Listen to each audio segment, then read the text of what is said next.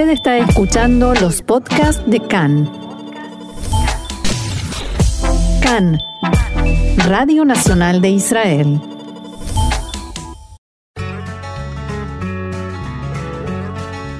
Aquí comienza Bitácora de Israel, rincones, aromas y sabores de nuestra tierra. Y aquí estamos en CAN, Radio Reca en español, Radio Nacional de Israel. Es momento de pasear, de pasear por Israel, como lo dice la presentación de este espacio, y para eso ya estamos en compañía de David Weisman, que es guía de turismo, y a quien hoy le decimos shalom, bienvenido y feliz día, feliz Día Internacional del Guía Turístico.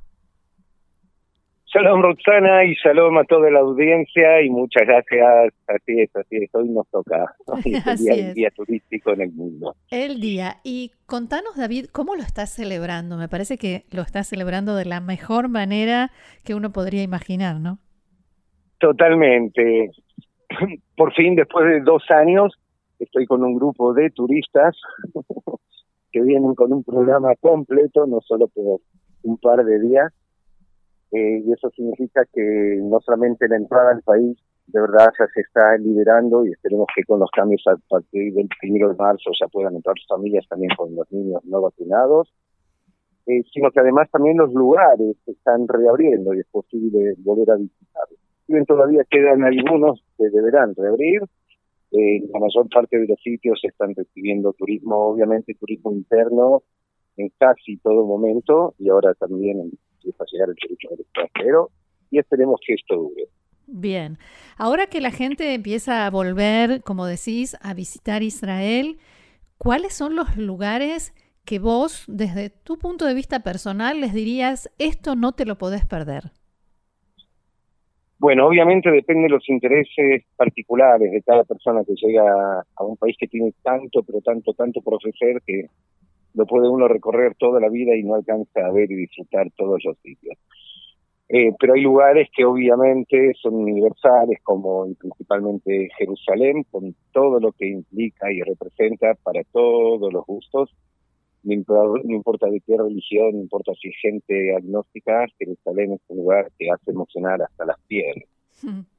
Eh, y justamente en Jerusalén yo recomiendo siempre comenzar la visita por alguna de las panorámicas, como aquella sobre el Monte de los Olivos, que permite mirar casi con lupa la explanada del templo, la ciudad vieja, y tener una idea de cuánto representa esta dentro de lo que es la Jerusalén toda como ciudad, o desde el lado sur de la ciudad, desde el malecón llamado Armona Natsir, la calle de Armona Natsir, desde el ángulo sur de la ciudad, donde uno puede contemplar casi, casi toda la ciudad, tanto la parte moderna como la parte antigua.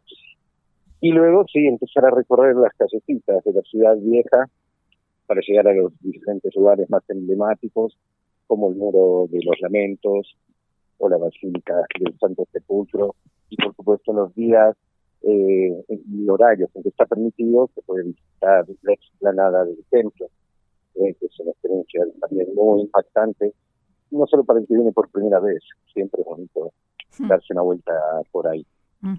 Y no dejar de visitar algunos de los museos más importantes del país y que se encuentran acá en Jerusalén, como el Museo de Israel, no solo por las importantísimas exposiciones que tienen de arte de diferentes lugares del mundo, también de Israel, de diferentes estilos, diferentes épocas, sino por la sección de arqueología, principalmente la exposición de los rollos del Mar Muerto, algo imperdible y único en el mundo, como si también aquella maqueta gigante de cómo era Jerusalén hace dos mil años, en la época del templo. Eh, y eso se puede hacer, esa visita yo la recomiendo, o como apertura, antes de ir a la ciudad vieja, o después justamente haberla caminado, como un resumen para tratar de entender se hubiera implicado hacer la misma caminata que hacemos hoy día en el siglo XXI, pero haberla hecho hace 20 siglos atrás, viendo lo, impactante que era el templo y la ciudad toda. El punto que decían los sabios que quien no ha visto Jerusalén en su plenitud y se refieren a esa época, pues no conoce la expresión de la belleza. Así y luego, por supuesto, salir de Jerusalén a recorrer todo el país, podemos irnos o hacia la zona de la costa, la zona de Tel Aviv, Yafo, caminar por las callecitas, con las galerías de arte en la ciudad de Yafo, una ciudad antigua también, como una mini ciudad vieja de Jerusalén, solo que es sobre el mar Mediterráneo. Entonces, constantemente tenemos este contraste entre lo moderno, lo antiguo y la belleza de todos los colores, para de ahí continuar hacia el norte por la costa, después de haber visitado también algunas de las galerías y los barrios más importantes y más bonitos que tiene la ciudad de Tel Aviv, seguir hacia Cesarea Marítima, donde podemos apreciar las ruinas de la época romana y bizantina que han quedado allí, incluyendo un teatro que se utiliza hasta el día de la fecha, después de dos mil años. Eh, o ir a ver el hipódromo, donde tenía el, su palacio el rey Herodes, e ir luego hacia la parte cruzada, donde hay un, eh, un show relativamente nuevo, no dura mucho eh, y explica muy bien la historia de, de Cesárea. De ahí podemos seguir a través del Carmelo, llegar a la ciudad de Haifa, apreciar los jardines persas de la religión Bahá'í, eh, disfrutar de las panorámicas desde el Monte Carmelo, donde está la ciudad de Haifa, podemos ver toda la costa norte de Israel hasta la frontera con el Líbano, unas vistas imperdibles, y luego seguir viaje por la costa siempre hasta la ciudad de Aco, conocida también como San Juan de Acre. Sí donde podemos ver prácticamente una ciudad cruzada congelada en el, en el tiempo. Es el lugar donde mejor conservadas están las ruinas de la época cruzada a nivel mundial. Y por eso es patrimonio universal. Si todavía nos da el tiempo, pues imperdibles, imperdibles las grutas de Rosa Nitra, aquellas cavernas marítimas en la frontera entre Israel y el Líbano sobre el Mediterráneo. Y de ahí, obviamente, podemos empezar a atravesar la Galilea de oeste hacia el este, pasando por la ciudad mística, cabalística de Safed, donde también podemos disfrutar de las callecitas con las exposiciones de los diferentes eh, artistas y disfrutar de las de, las galerías, perdón, artesanales que hay allí. Eh, y el encanto de aquellas antiguas sinagogas que tienen siglos ahí, escuchar las historias peculiares de varios de los personajes de esta ciudad a través de los siglos, para luego seguir viaje por la Galilea siempre hasta el mar de Galilea, hasta la ciudad de Tiberias, construida en honor a Tiberio Flavio hace ya dos mil años, junto al mar de Galilea, junto al Kineret, y ahí podemos inclusive subirnos a un barquito y navegar por las tranquilas aguas de este lago, llamado mar porque en la antigüedad todo era llamado mar, pero se trata de un lago, lo que hoy definimos como lago de agua dulce. No se pierdan de comer ahí el famoso pescado del lago conocido como el St. Peter's Fish. Sí, que es muy, rico y sobre todo muy simbólico el hacerlo así. Y luego junto al mar de Galilea tenemos cantidad de opciones desde diferentes sinagogas de la época romana y, de la época bizantina, como aquellas que tenemos en Hamad o en Cafarnaum o en la ciudad antigua de Magdala, donde se conserva una sinagoga desde la época del templo, es decir, una sinagoga que tiene ya dos mil años sobre la cual no han reconstruido otra. Y ahí, por supuesto, los lugares santos para el cristianismo, de los más importantes que hay en la Galilea, tenemos Cafarnaum, donde residía Pedro y donde se alojó Jesús durante su vida pública. Y allí podemos seguir a las diferentes iglesias que recuerdan eh, los diferentes evangelios. En síntesis, si ya es hora de irse a dormir, podemos despertarnos al otro día y empezar a subir hacia los altos del Golán para, aparte de disfrutar de las maravillosas vistas, tal vez hacer una caminata en la naturaleza, en algunos de los ríos que en esta época sí tienen agua. Sí, eso te iba a preguntar, caminata, naturaleza, en esa zona hay muchos, ¿no es cierto? Sí, cantidad, cantidad. Por ejemplo, una caminata muy bonita y relativamente fácil de hacer es en el Parque Nacional de Bañas, eh, que es este una de las afluentes principales del río, eh, del río Jordán, eh, vale muchísimo la pena, una caminata junto al río, para ir a ver sobre todo la cascada con el impresionante caudal que tiene sobre todo en estos, en estos días, atravesar los altos del Golán hasta la frontera con Siria, la actual frontera con Siria, que la podemos ver, por ejemplo, desde el Monte Dental, mientras que nos sentamos a tomar un café allí, a disfrutar de las vistas y también escuchar un poquito sobre la situación geopolítica hoy día. David, me gustaría preguntarte por los distintos grupos o familias de turistas, entiendo que vos recibís, ¿cuáles son las reacciones más comunes, de tanto de la gente que viene por primera vez como de aquellos que te dicen, uy, hace años que no venía y qué, te comentan? Bueno, el común denominador, no importa quién venga y si ya estuvo o es su primera vez, primero la emoción, el emocionarse en cada sitio. Y repito, hasta los que declaran ser los más agnósticos no pueden hmm. quedar sin que sin expresar su, su gran emoción en algún momento del viaje, sino en todo momento.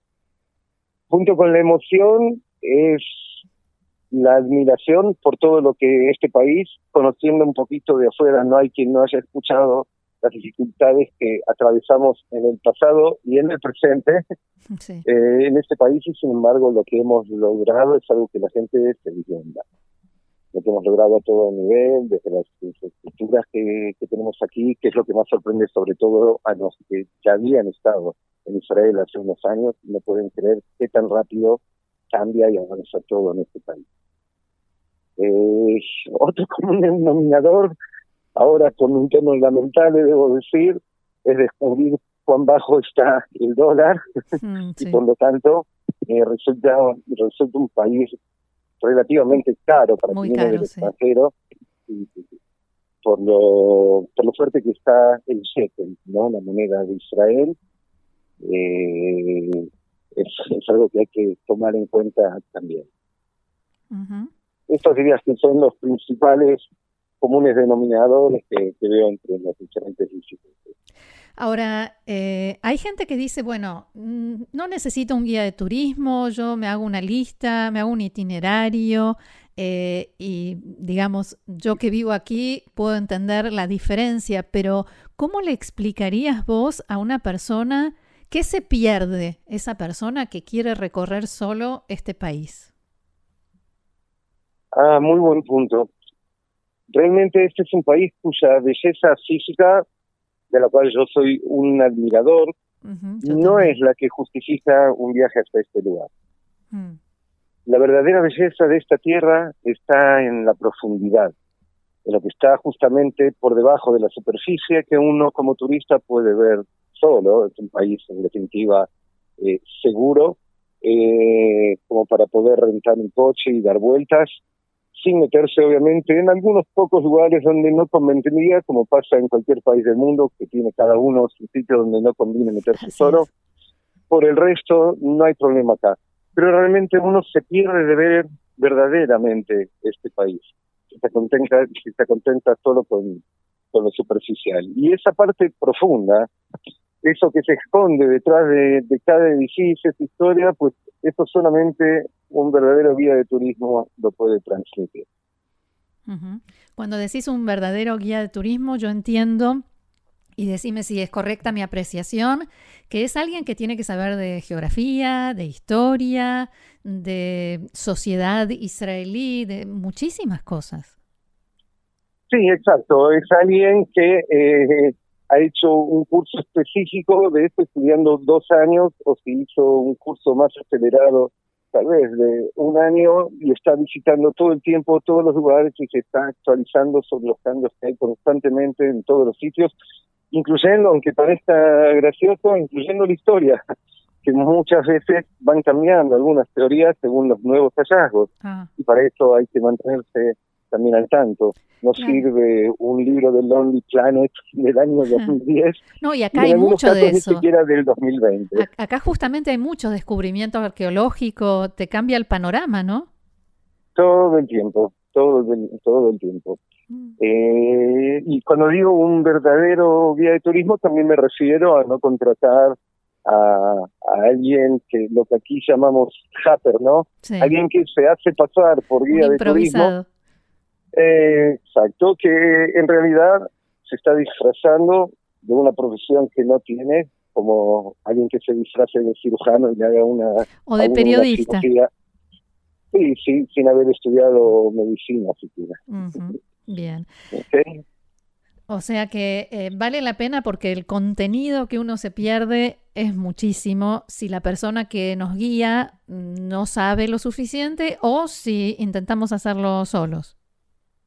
Exactamente, exactamente, exactamente. Es decir, por ir al Mar Muerto a flotar, eh, hacerse baños curativos o para ir a bucear en uno de los lugares más bonitos del mundo donde se realiza esta actividad, que es el Mar, Rojo, bueno, digamos que esos lugares uno puede arreglarse solo sin un guía. Pero en la mayor parte del país no se conoce bien y uno se queda solo con ese aspecto superficial y no sabe ver bajo tierra lo que esconde. Muy bien, David Weisman, guía de turismo, muchísimas gracias por haber compartido con nosotros todo esto y feliz día otra vez. Muchísimas gracias. hasta la próxima. A toda la audiencia y aquí los espero. Ok, allí estaremos. Gracias, Shalom. Hasta pronto, Shalom.